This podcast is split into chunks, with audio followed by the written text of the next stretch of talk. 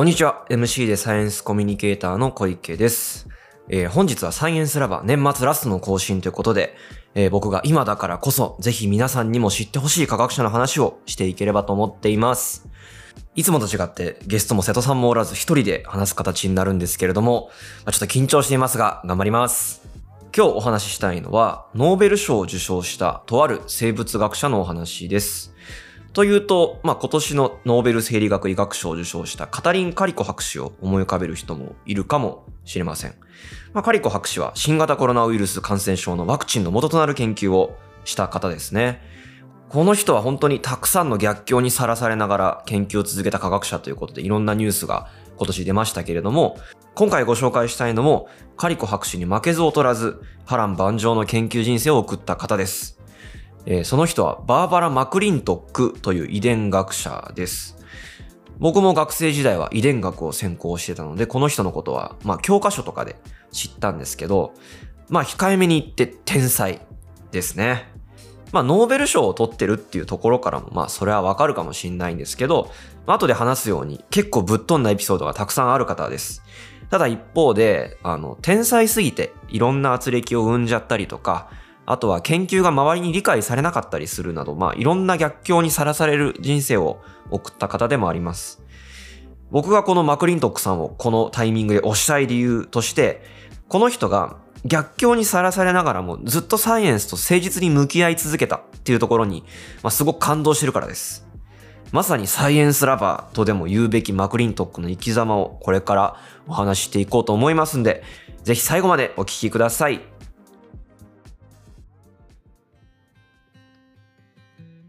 それではまずマクリントックの研究者人生の初期のことから話していこうと思うんですが、まあ学生時代は若き天才みたいなエピソードが多いですね。1919年にマクリントックはコーネル大学という大学に入学するんですけれども、まあマクリントック自身は女性だったので、まあ特に母親から大学になんて入ったら変人になっちゃうっていうことで猛反対にあったみたいです。でも結局はお医者さんでもあった父親の後押しもあって、なんとか大学に入ることができました。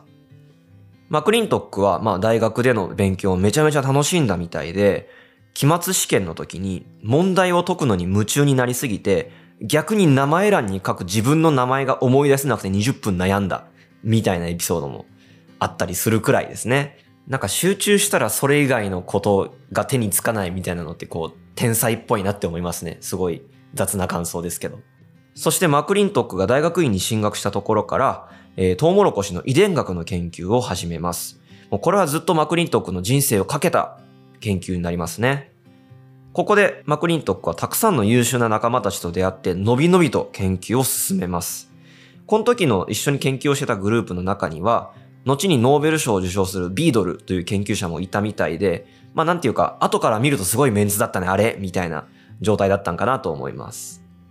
大学院時代のマクリントックの業績としては、えートウモロコシの染色体数の決定というのが挙げられます。あの、染色体の数っていうと、まあ人間なら46本、23本ずつこう、お父さんとお母さんからもらうとか、で小麦なら42本みたいな風に、今はほぼ全ての生き物で明らかになってると思うんですけど、まあ当時はトウモロコシっていうメジャーな植物の染色体が何本あるかみたいなことすら分かってなかったんですね。で、これをマクリントックは、卓越した顕微鏡の操作技術、そして観察技術で、トウモロコシの染色体が10本であるということを決定します。僕も大学院時代、あの、顕微鏡を見る実験を、まあしばらくしたことがあるんですけど、まあ才能がなかったなと思いますね。僕はこの当時に今タイムスリップしたとしても多分10本は決定できてなかったと思います。このマクリントックの顕微鏡を見て何が起きてるか判断するっていう能力が、まあ、まさに神業で、後々にもこのヤバさが発揮されるポイントがあります。大学院の後もアメリカで研究生活を続けていたマクリントックさんだったんですけど、奨学金が切れたタイミングでドイツの奨学金を申請してドイツに渡航しました。しかしちょうどその年というのが1933年で、まさにヒトラーがドイツの首相になったタイミングでした。ここからマクリントックは大きな逆境、時代の流れに翻弄されることになります。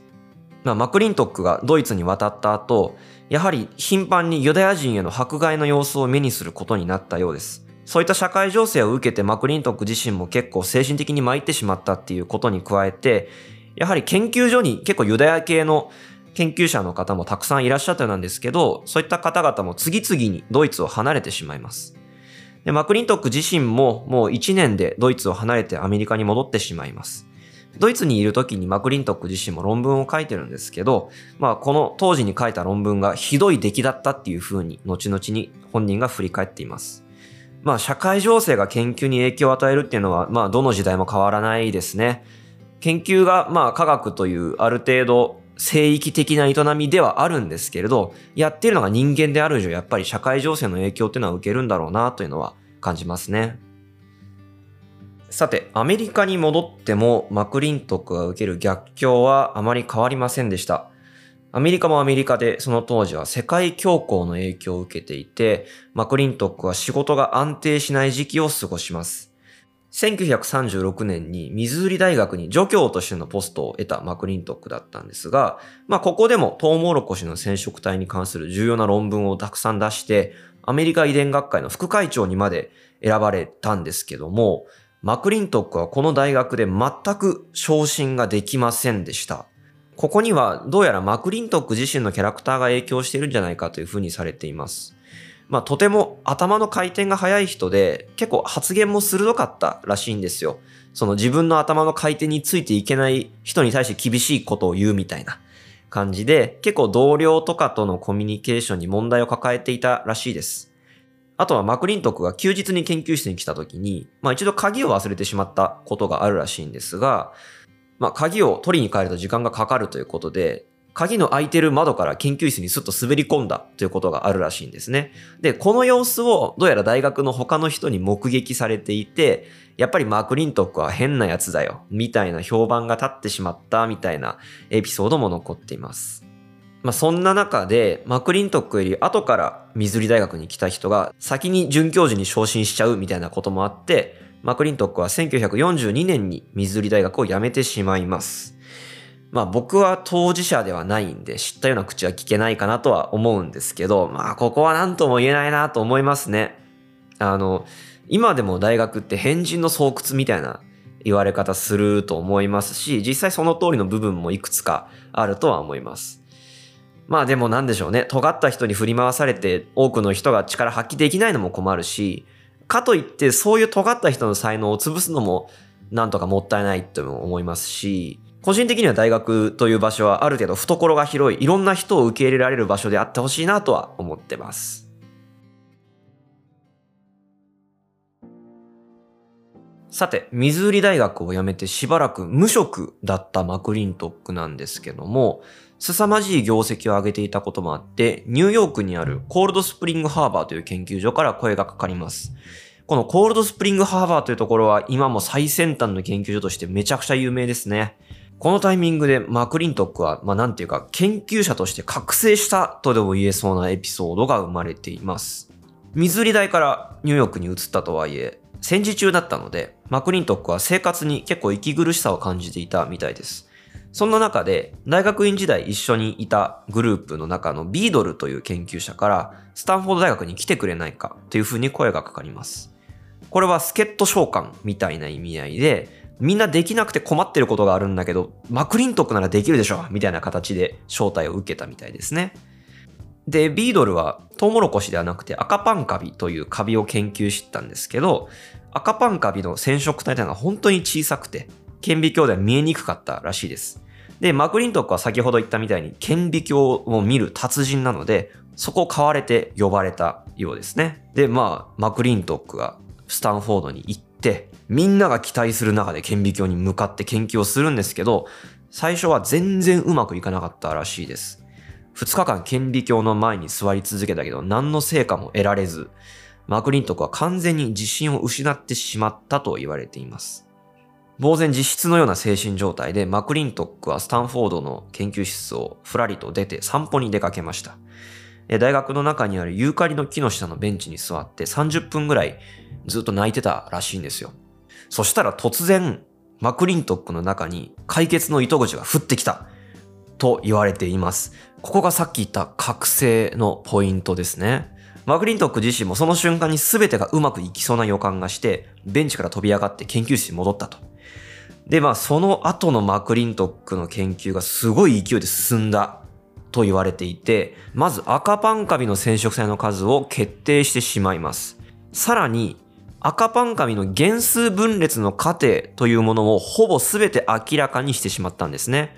この原数分裂っていうのは何かというと、あの、中学校の理科とかで習うかもしれないんですけど、染色体の数を半分にして、まあ、精子とか卵細胞とか、そういったものを作るために行う細胞分裂のことですね。この原数分裂がどう起こっているのかということをマクリントックは菌類で初めてその過程を記述することに成功しました。で、このたくさんの成果を見たビードル、マクリントックを呼んだ研究者ですね。ビードルは、彼女はたった2ヶ月でそれまでのカビの遺伝学者が積み上げてきた成果を過去のものにしてしまったとまで語っています。なんかユーカリの木の下で突然降ってきたっていう、本当にちょっとスピリチュアルなエピソードにも聞こえなくもないですけど、マクリントック自身も、あのベンチで自分に何が起こったかわかんないっていう風に振り返ってます。本人がわかんないんじゃね、誰もわかりようがないですけど、なんていうかこう、頭の中でいろいろこう考えていたのが、急にガッチリハマってみたいな感じなのかなとか推測しますね。ちょっと僕はね、あんまりそういうこと体験したことないですけど、なんか天才ならではのエピソードな気もしますよね。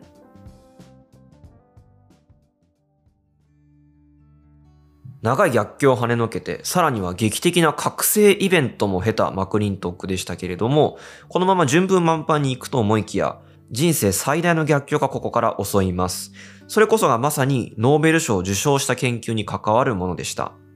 スタンフォードでの神がかり的な助っ人仕事を終えてコールドスプリングハーバーに戻ったマクリントックなんですけれども、トウモロコシの研究を続ける中で、トウモロコシの実の中にまだら模様が入っているものがあるのに気づくんですね。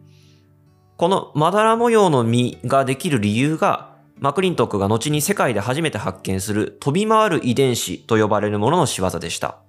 で、仕組みを言ってしまうと、トウモロコシの実がこう細胞分裂してだんだん大きくなっていく過程で、細胞の色を決める遺伝子があるんですけど、その間に飛び回る遺伝子が出たり入ったりするっていう現象が起こります。で、色を決める遺伝子の間に遺伝子が出たり入ったりしちゃうと、遺伝子の働きがオンになったりオフになったりするんですよ。そうすることで、そのオンになってるところは色がつくし、オフになってるところは白のまんまだしっていうところで、実の色がまだらになるっていう仕組みなんですね。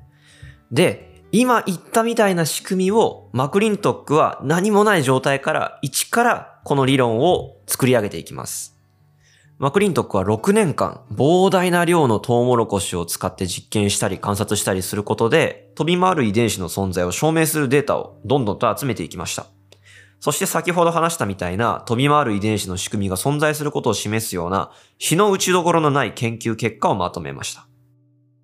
しかし、この研究結果を1951年の研究所の夏のシンポジウムでマクリントックが発表したときに、会場は石のような沈黙に包まれたという風な記録が残っています。マクリントックの研究はあまりにも複雑で、その場にいたほとんどの研究者が、その正しさや重要性を理解することができなかったみたいですね。で、この一種のような沈黙、ストーニーサイレンスみたいに英語で書いてあったりするんですけど、まあ近年では少し意義が唱えられてるみたいですね。まあこの場にもマクリントックを支持する生物学者は少なからずいたみたいだし、この発表の後も変わらず応援してくれる研究者もいたらしいです。けれども、長年の血の滲むような努力の結晶が冷たく受け入れられてしまったっていう事実が、マクリントックをひどく打ちのめしてしまいます。このショッキングな発表の後も何度かマクリントックはこの飛び回る遺伝子の発表をしているんですけれども、いずれも反応は冷たいものだったようです。やがてマクリントックはこの研究について発表したり論文を書いたりするのをやめてしまいました。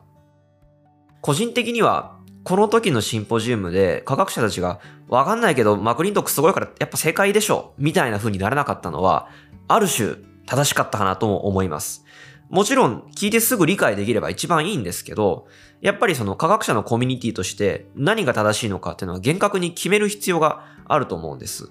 そういう意味では、マクリントクの研究が理解されなかったっていうのはすごく残念なことではあるんですけど、科学者の対応がめちゃめちゃ責められることではないかなとも感じちゃいますね。そして失意のマクリントックなんですが、それでもトウモロコシの遺伝学でその後も重要な功績を上げていきます。南米に行ってトウモロコシの起源を探る研究なんかを主にしていたらしいですが、これも結構面白そうですよね。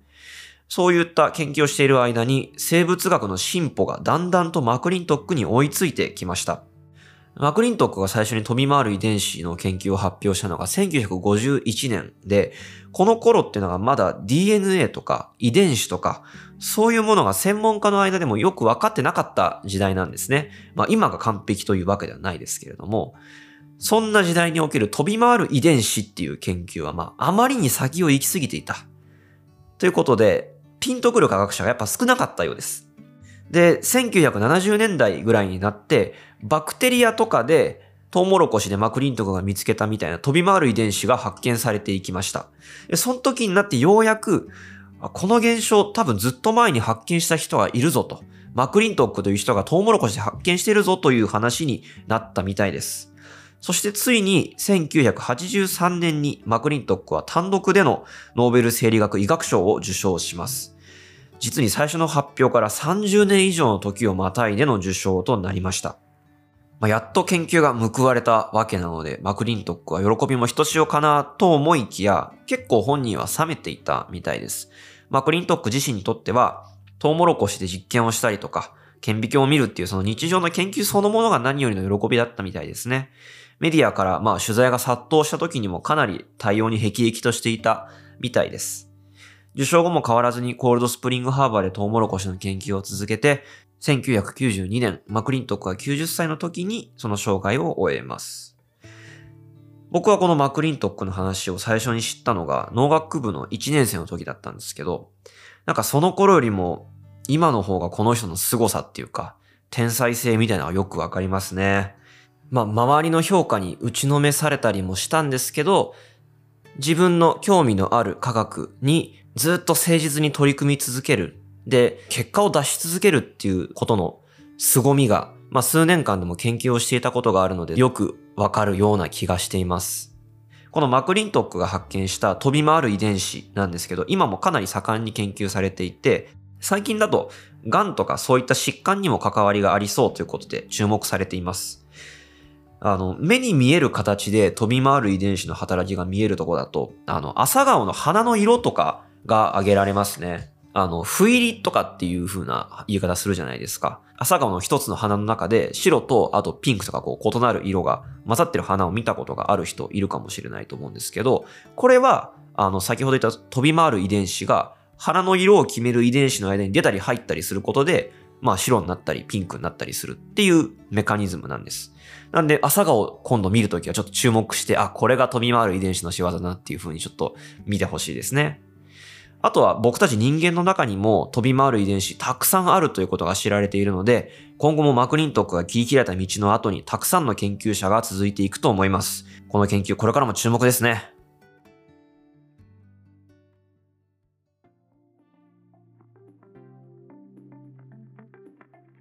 ということで、今回は僕がぜひご紹介したい科学者、バーバラ・マクリントックについて好きなだけお話しさせていただきました。いやー、難しい。いつもは瀬戸さんと一緒にゲストのお話聞く形ですけれど、自分で喋るっていうことの難しさを改めて感じますね。ゲストの方、瀬戸さん、いつもありがとうございます。今年最後のエピソードになりましたが、来年もどうぞサイエンスラバーをよろしくお願いいたします。感想はハッシュタグ、サイラバラジオ、カタカナでサイラバラジオでぜひお寄せください。番組の概要欄からお便りフォームにもアクセスできるので、こちらもお待ちしております。それではまた次回もお楽しみに。